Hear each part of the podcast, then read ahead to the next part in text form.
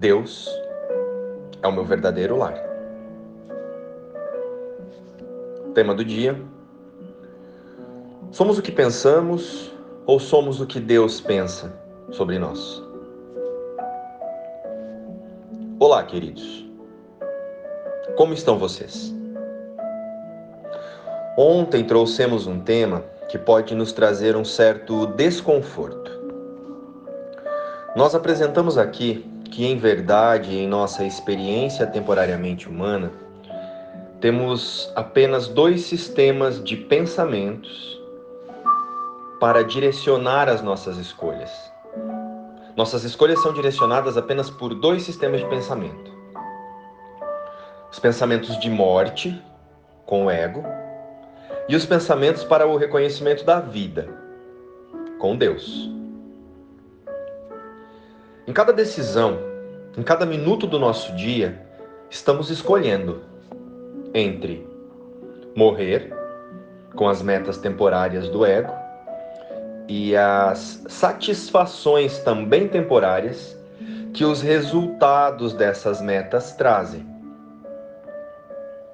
Ou praticar os pensamentos que nos reconectem e nos relembrem a vida eterna que nos foi dada por Deus. Em nosso bate-papo de hoje, nós iremos direcioná-lo totalmente para a compreensão de que a vida é uma coisa e os pensamentos que expressamos através do ego e do corpo e do nosso comportamento, outra coisa, muito distante da vida em realidade. A vida em realidade, ela ocorre através da extensão do amor de Deus por seu filho, o espírito. Ou seja, é algo totalmente à parte de qualquer definição de personalidade. Isso que definimos como a minha vida no mundo é apenas a expressão do que pensamos através da individualidade do ego. Por isso que chamamos os pensamentos com o ego de pensamentos de morte. Porque a personalidade, ela acaba, assim como o corpo acaba. A vida não.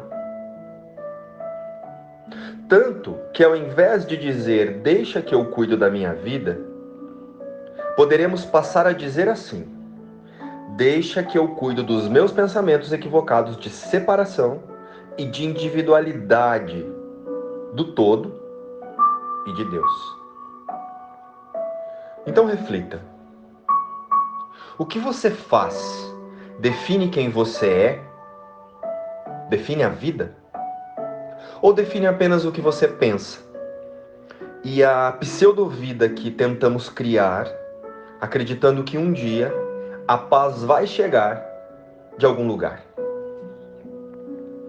Algum lugar tipo dinheiro no banco, o reconhecimento no trabalho, o relacionamento feliz, o, o emprego dos sonhos, ser popular. E com esses pensamentos, quando as coisas ficam desconfortáveis, vamos logo em busca de dizer que tem alguma coisa lá fora que não deu certo. Alguma coisa fora de nós nos atrapalha. Chegamos até a pensar que Deus nos esqueceu. Mas Deus poderia esquecer algo que está diretamente ligado a Ele? Deus poderia esquecer a vida? Pois Deus e nós somos um só. Ou será que é ao contrário? Nós esquecemos a nossa verdadeira realidade e o sofrimento é justamente por tentarmos ser e ter coisas distante da nossa real natureza. O amor com Deus. Quando buscamos respostas, buscamos compreensão sobre a vida ou apenas confirmar o que pensamos, as nossas preferências e os nossos apegos.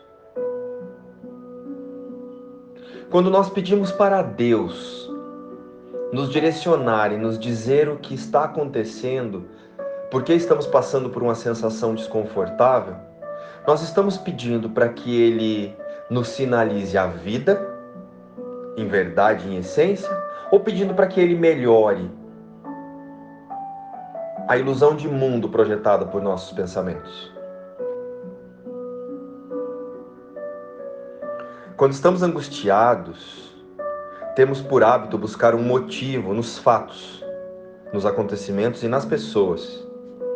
Contudo, diversos estudos apontam que o conteúdo dos cenários é o resultado exato do conjunto de crenças e pensamentos de cada pessoa, bairro, cidade e país.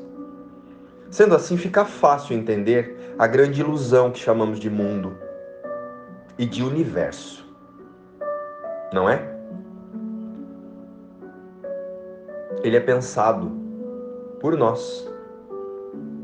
Ou seja, essa angústia aí que você está vendo representada na forma, como um conflito, um desgaste emocional ou uma doença, foi anteriormente um ou vários pensamentos dos egos dos envolvidos. A cena em si é apenas a confirmação de pensamentos alimentados pelo ego. E agora? Cadê a saída disso então? O caminho mais rápido para a mudança de qualquer desconforto é procurar em nossa própria mente a resposta. Qual é o pensamento que eu estava ou estou alimentando que está nutrindo essa sensação de raiva, tristeza, insegurança ou angústia? E após identificá-lo, reconhecer. O corpo é temporário e todas as metas empreendidas para a segurança e o reconhecimento da vida através dele vêm dos desejos e da vaidade da personalidade. Quando empreendemos metas com o ego, expressamos o nosso desejo pela morte, pois tudo chegará ao fim, assim como o corpo. Desejar a vida é experienciar metas alinhadas com os atributos do espírito, totalmente alinhadas com Deus. A vida em verdade representa o amor, a segurança, a abundância e a paz. Qualquer experiência que nos traz medo, angústia ou dor está representando apenas um sistema de pensamento conduzido pelo ego. O nome disso é personalidade e não vida. Mas se quisermos representar a vida através de um nome, podemos chamá-la de Cristo, o Filho de Deus.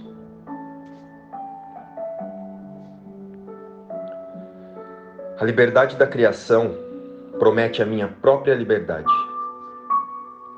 O fim dos sonhos me é prometido porque o amor de Deus não abandonou seu filho. Só nos sonhos há um momento em que ele apresenta estar na prisão, esperando uma liberdade futura, se é que ela há de vir. Mas, na realidade, os seus sonhos se foram e a verdade foi estabelecida em seu lugar. E agora a liberdade já pertence a Ele, o Cristo, o Filho de Deus. Devo esperar preso a correntes que foram cortadas para liberar-me, se Deus já está me oferecendo a liberdade agora? Hoje aceitarei as tuas promessas e nelas depositarei a minha fé, ó Deus. O meu Pai ama o filho que ele criou como o que lhe pertence. Tu me recusaria as dádivas que me deste? A liberdade da criação promete minha própria liberdade. Luz e Paz. Inspiração, livro Um Curso em Milagres.